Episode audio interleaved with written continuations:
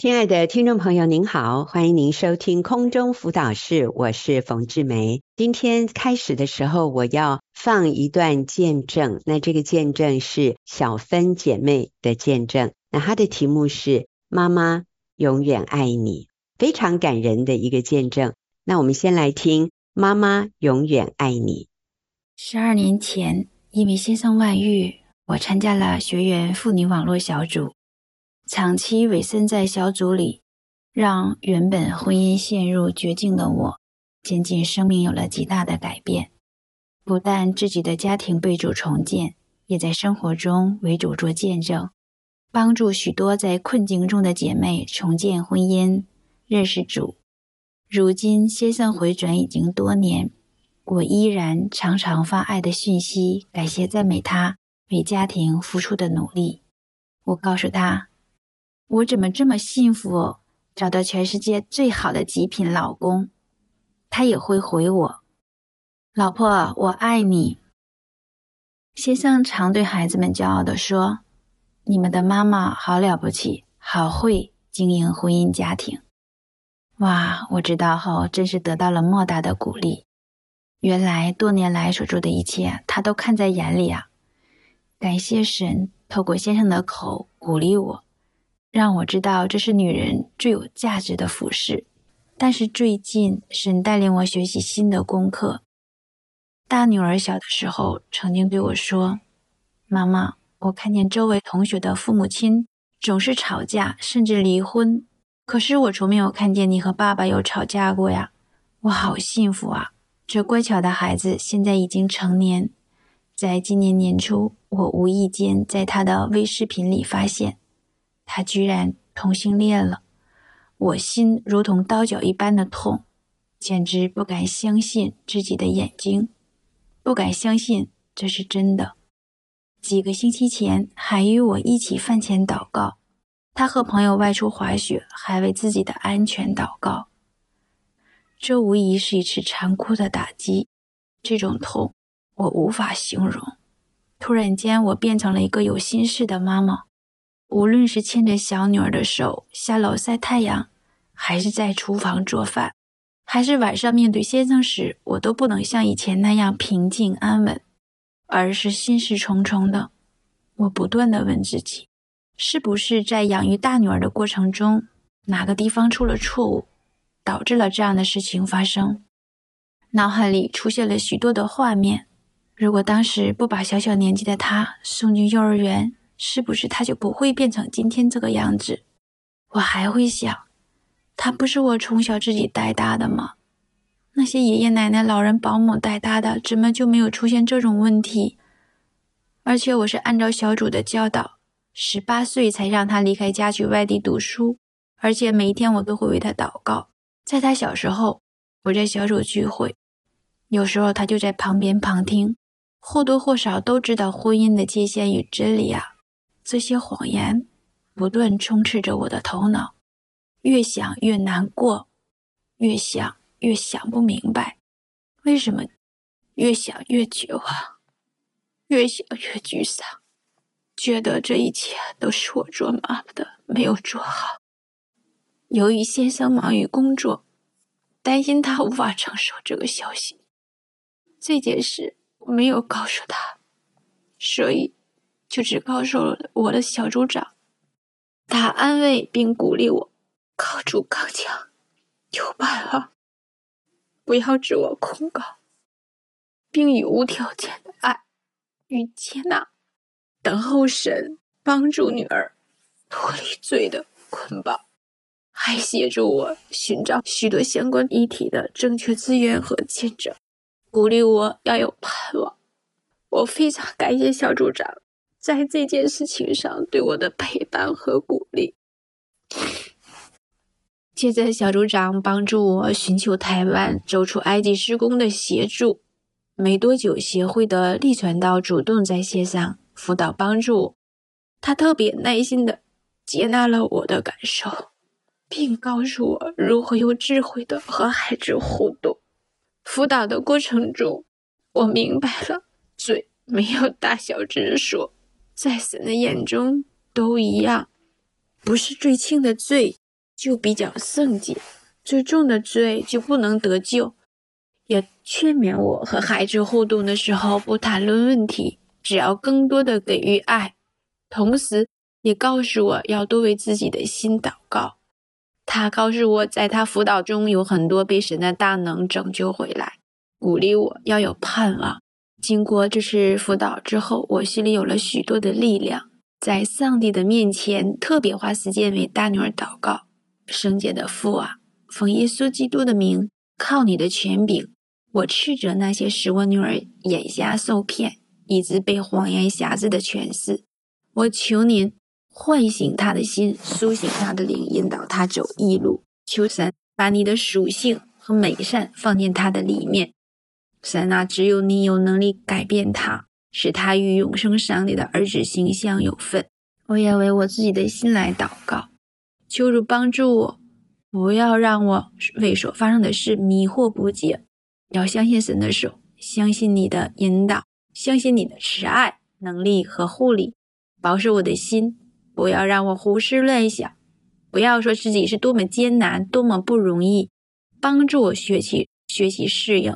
接受您量给我的环境，赐给我力量，使我可以承受；让我有基督的心，让我可以用您的态度和眼光来看我的难处，赐给我得胜、不放弃的心，帮助我无条件的爱我的孩子，接纳我的孩子，持续不断的为他代祷，也帮助我用平静安稳的心来面对丈夫和弟弟妹妹们，宣告神，你的荣耀不要降临在我家庭当中。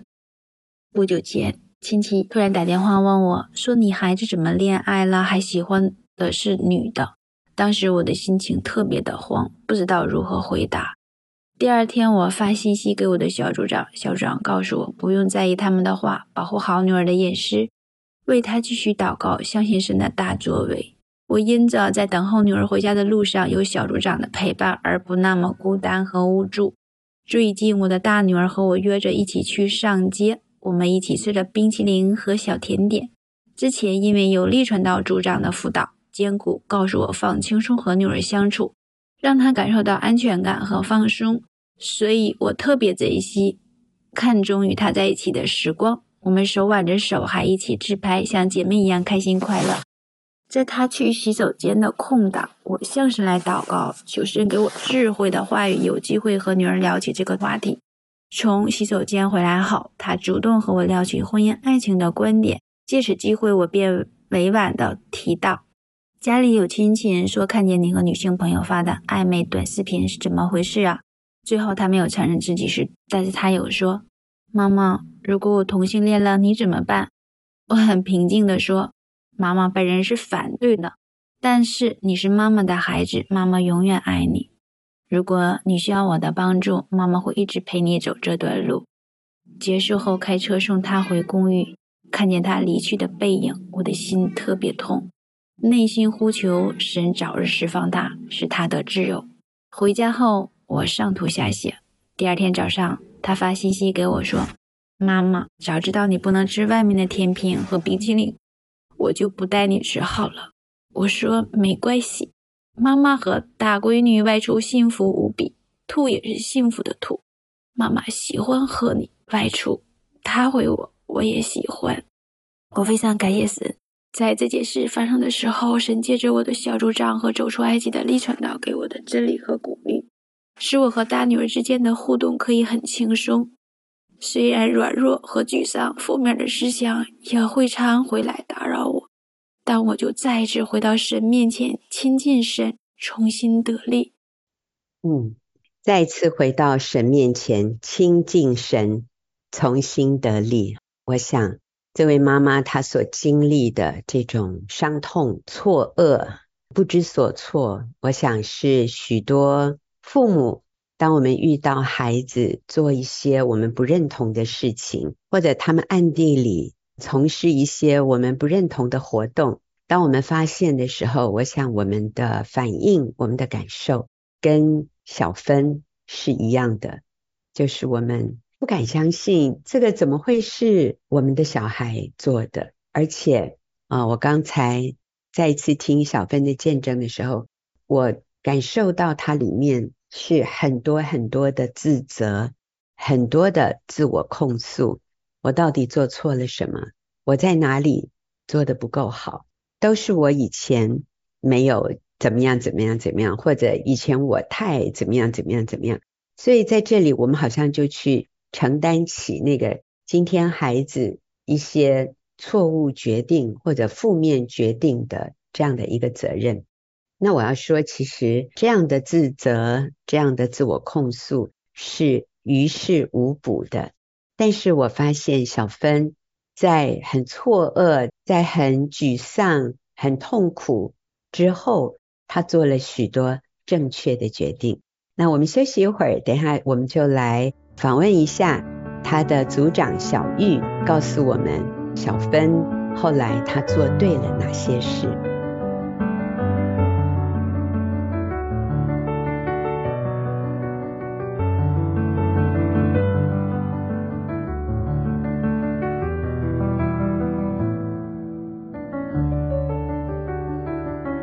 我们刚才听了小芬的见证，她见证的题目是“妈妈永远爱你”。啊，我刚提到，当她发现自己的孩子是同性恋的时候，一开始她有很多很多的自责，但是很快的，她就开始做对的事。那我现在请到小芬的组长小玉来跟我们一起讨论。小玉你好，冯姐好，听众朋友好。是小玉，你说说看哈，你觉得小芬她做了哪些正确的事，以至于后来我们看到她跟孩子的关系有很大的突破，或者是说她自己里面有很大的突破？你觉得她做对了哪些事？是她婚姻重建之后呢，她就按真理而行，妈妈情绪稳定，也是孩子安全感的来源。他在跟先生的关系当中，他就是真实生命的改变。他也会在孩子的面前就是做榜样，对先生做妻子当做的。不过你讲的这个部分，应该是在他孩子出这样的状况之前，其实他就一直在做的，的就是修复与先生的关系。因为之前先生应该也是有外遇的，是，但是他就是。用正确的方式挽回了先生，然后现在夫妻关系非常好。那是在夫妻关系已经很好的时候，孩子有了这样的一个变化。所以我在这里我也提醒大家，你真的要有一个认知，就是你的孩子有上帝给他的自由意志，他用他的自由意志去选择他人生里面他要做的一些决定。当然。我相信有大部分的是跟他成长的经历，还有妈妈的榜样、家庭的氛围啊，甚至如果他有去教会，他的一些生活模式和抉择，大部分是跟这些有关的。但是也很可能总是会有一些决定是跟这些成长过程的价值观是相左的。相违背的，完全不一样的，那这也是他自己的选择。这个不见得是父母亲的错误，或者是老师没有教好，或者是牧师没有教好，或者是妈妈有不好的榜样，或者爸爸一定以前伤害过他，所以他现在做了这样的决定。我不认为耶，而且我也觉得不必去追究了。因为我们追究来追究去，也不一定是正确的。我们得到的结论也不见得是正确的。而且这个时候最重要的不是自责，也不是责怪我们的配偶、怪环境、怪自己。但是我们要知道，说孩子其实是为他自己百分之百用他的自由意志做的决定。所以现在的重点是。那我该怎么做？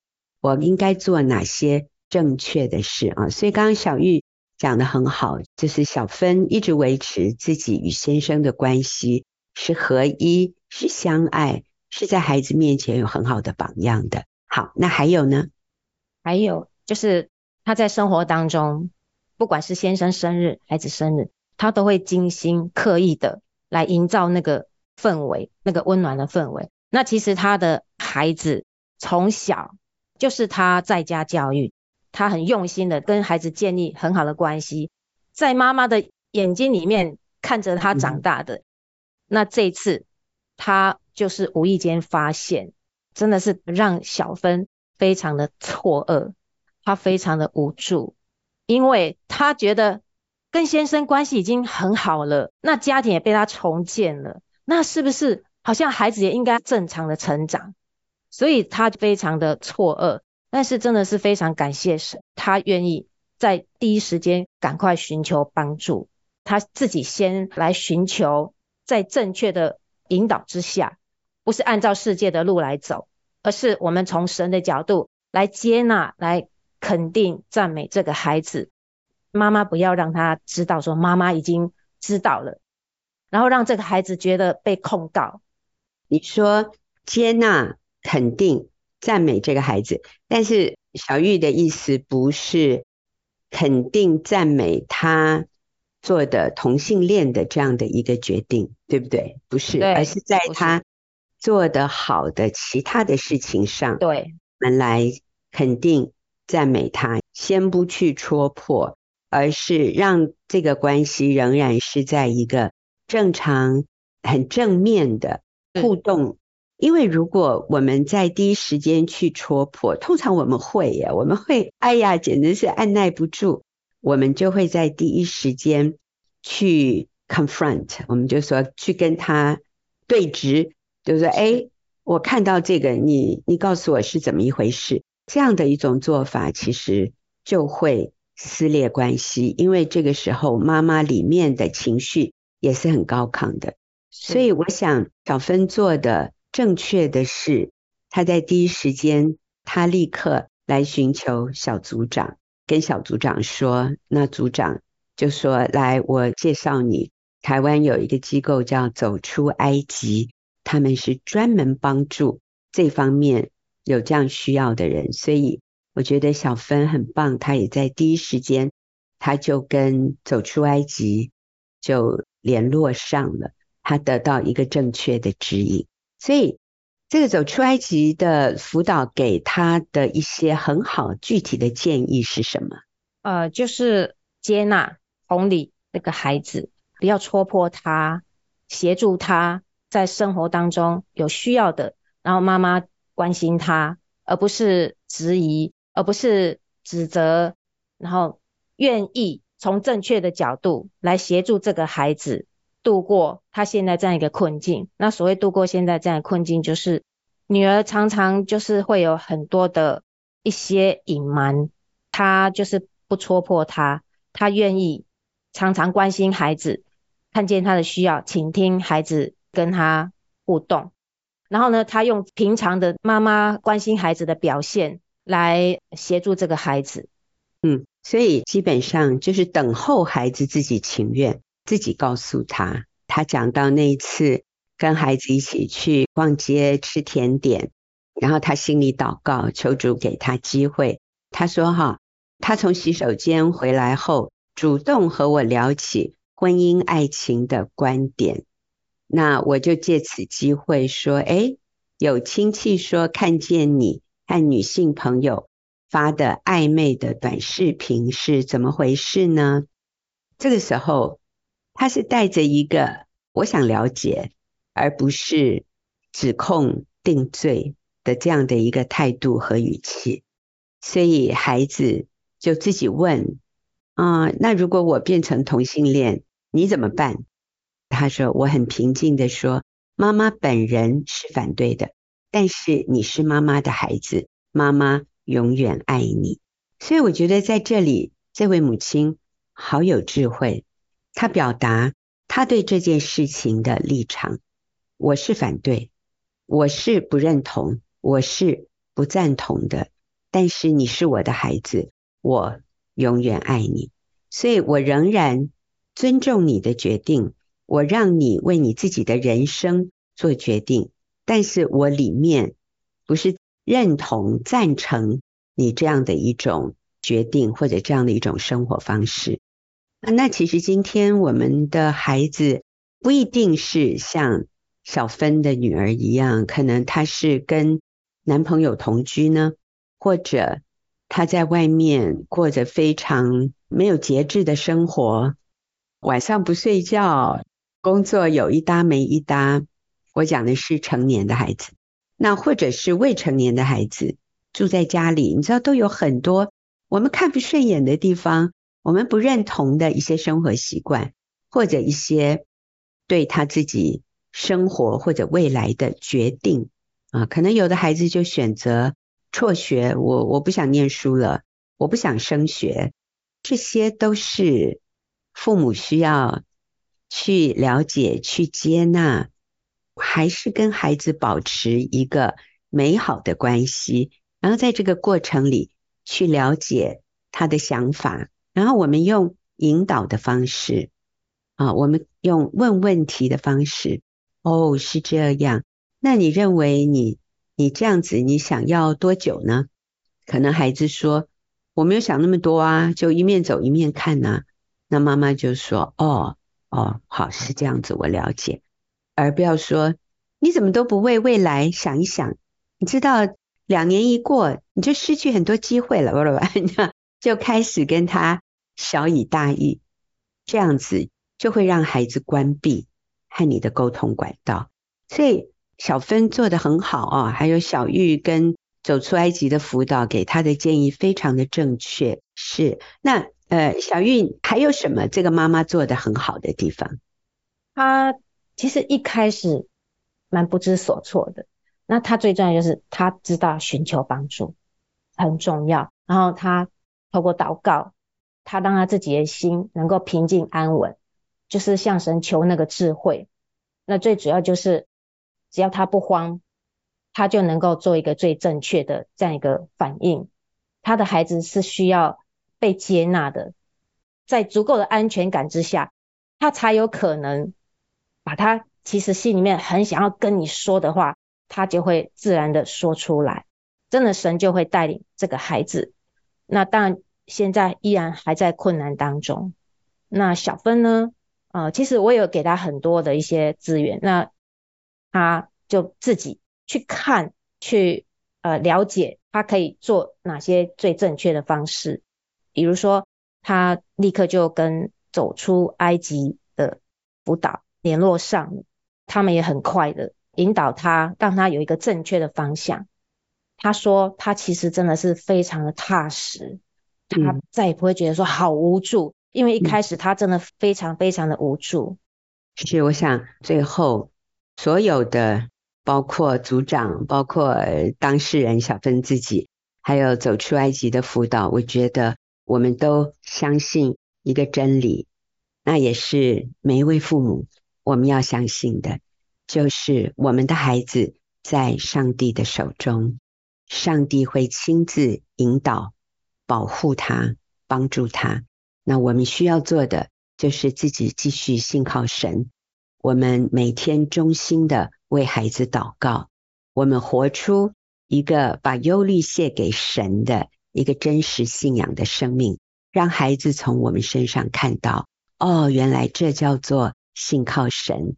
哦，原来这位神是可以这样子帮助我妈妈，在这么。他应该很担忧的情况里，他竟然能够稳定，他还能够喜乐的生活。我想这个神是真的。好，非常谢谢小玉啊，那我们就休息一会儿，等一下我们要进入问题解答的时间。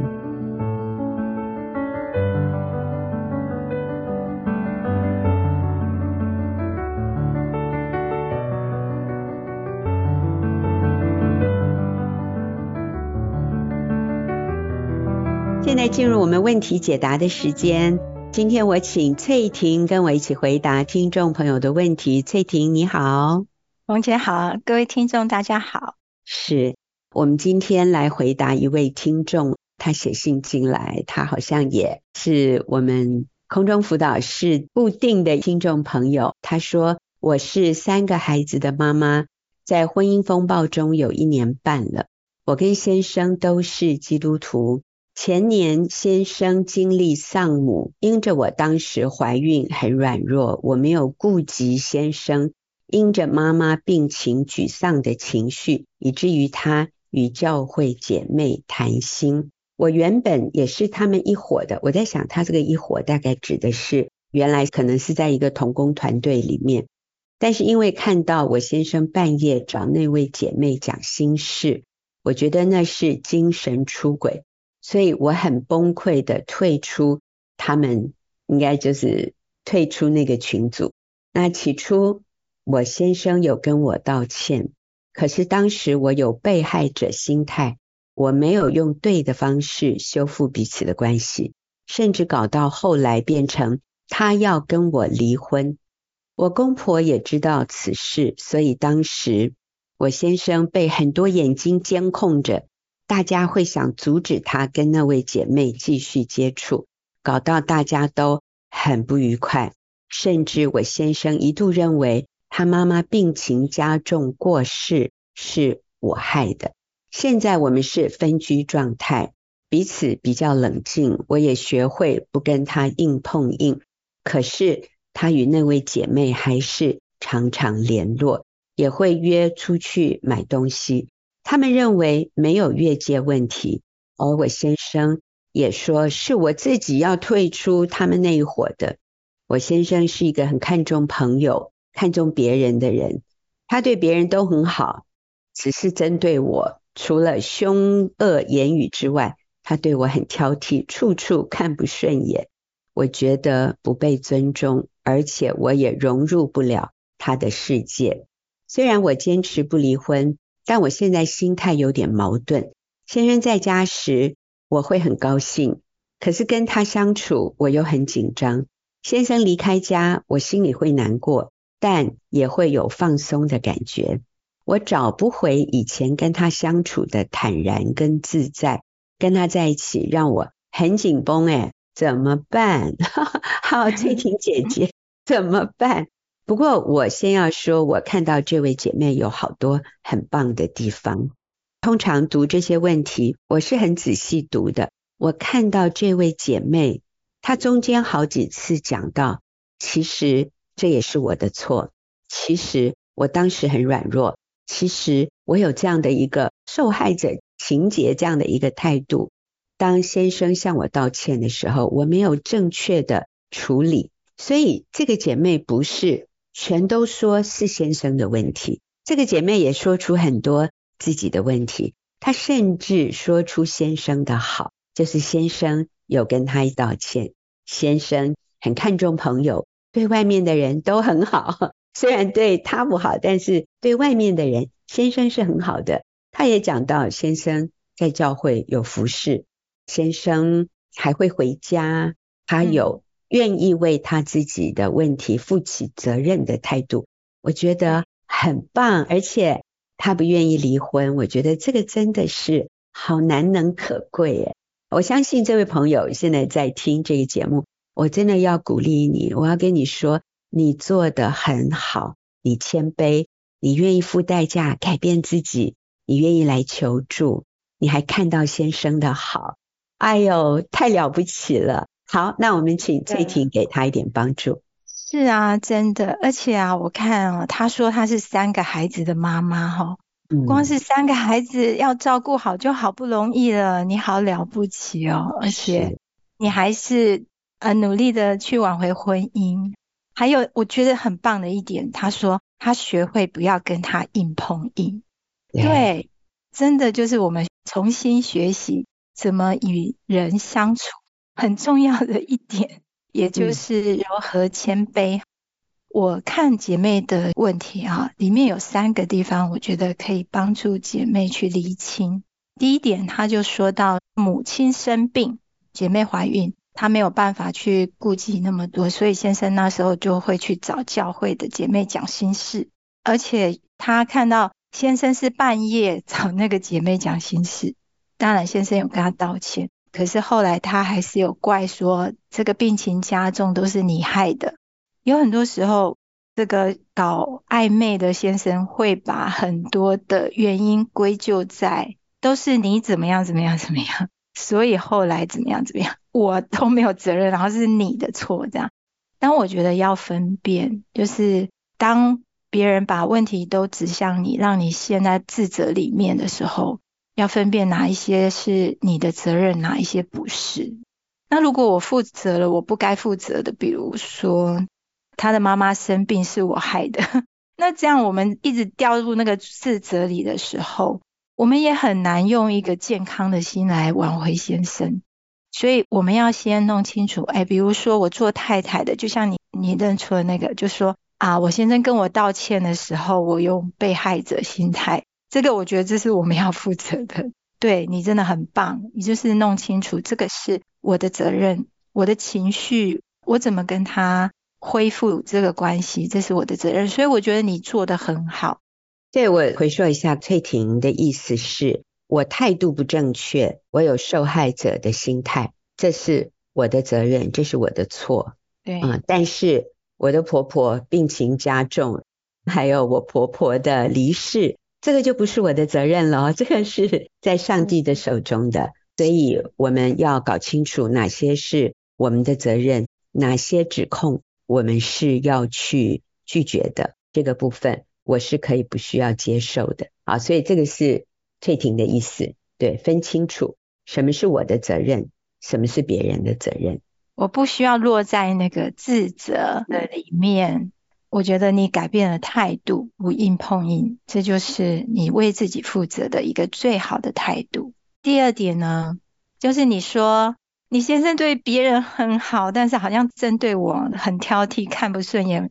其实我觉得看起来好像对你不好，其实他。在你面前很真实的呈现自己的情绪，这个跟人的关系其实有分层级的。像外面的人都是有包装，稍微包装一下，嗯嗯、对不对？可是家人呢，通常都是看到拆包装、没有包装的样子，这代表他跟你的内心其实是很贴近的。嗯，所以他很容易把自己的情绪呈现出来，他显得暴躁啊、易怒啊，然后。计较啊、挑剔啊 或什么的，哎呀，那就是我们学习去啊接纳他的时候，他就跟我们的关系是更放松了、更真实。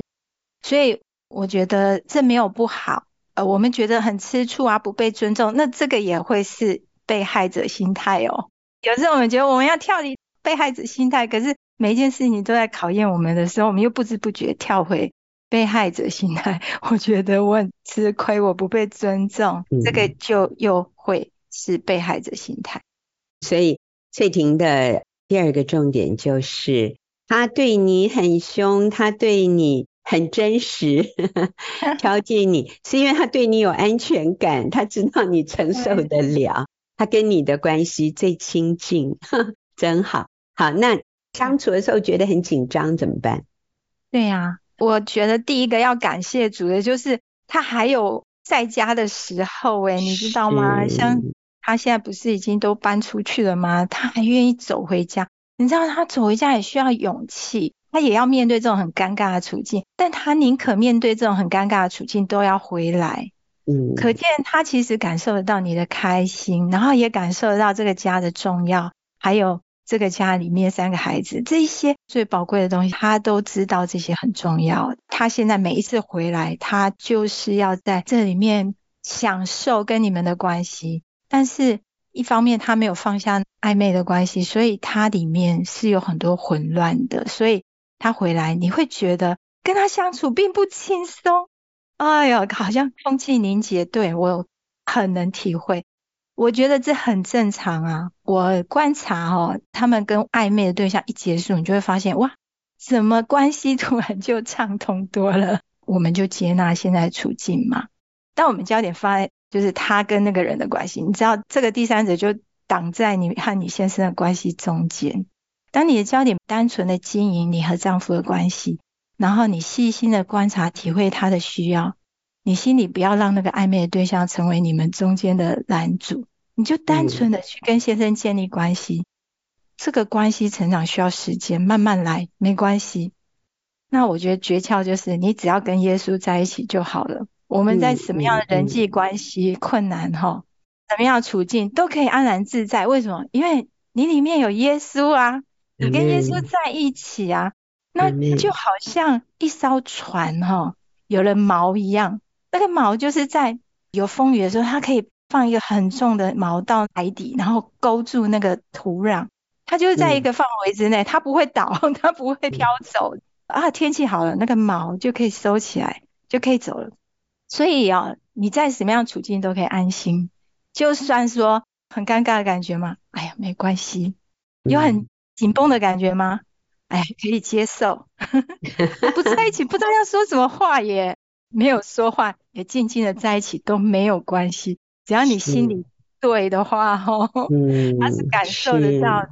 那你就算在那边端杯茶、切盘水果啊，还有小孩在你们之间。围绕着啊，有一些可爱的互动，这些小事、平凡的事，都是很重要的养分，所以没关系。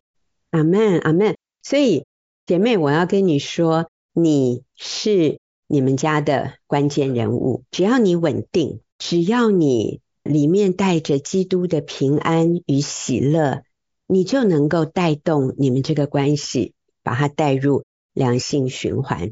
你先生被影响最大的是你，不是外女。OK，其实他们都是基督徒，他们知道那个关系是错误的。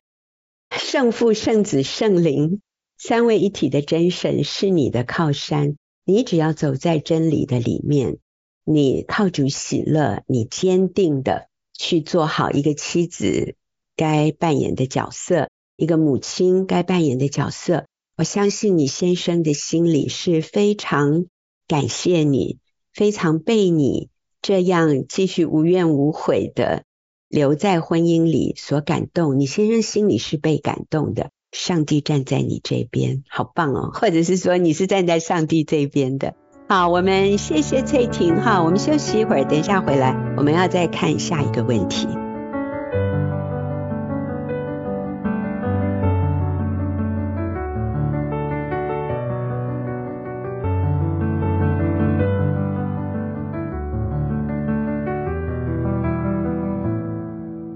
现在回答下面一个问题。那这个问题，我想是从刚才那位听众朋友提问延伸出来的一个问题。那我就请我的先生李长安李哥在现场哈，来帮助我们一起来思考这一个问题。那这个题目，这是我延伸出来的，就是那在教会的服饰里面，我们怎么样去避免？跟异性之间可能会产生暧昧关系，有哪些原则，或者甚至我们说哪些界限是我们要遵守的呢？在教会的服饰，我们更要小心，更要从严来界定啊！很多人听到这样说，那你们太不信任我们，我们都是很属灵的，我们是很小心的，我们不是不相信弟兄姐妹，而是我们不相信撒旦的诡计。嗯，撒旦是遍地游行，寻找可吞吃的人。他一有抓住机会，他就兴风作浪，所以这方面我们要小心。第二方面，我们人也是很软弱的。保罗说：“自以为刚强的，更要小心，避免跌倒。”所以，我们更要从严，不是从宽来处理，更小心加以界定弟兄姐妹彼此之间的服饰。所以，首先呢，我们在弟兄姐妹服饰上，避免个人啊异性单独的交通或者祷告。讨论服饰的事情，要避免这样。如果要讨论，第一个要在公开的场合，在教会的办公室，还有就是有别人在场，不要关着门讨论。在空间上面，我们要注意。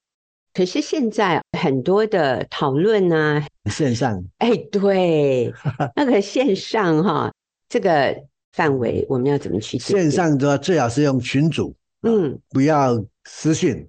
不要私讯，因为这样的话，就你们谈什么，人家都不知道，只有撒旦知道。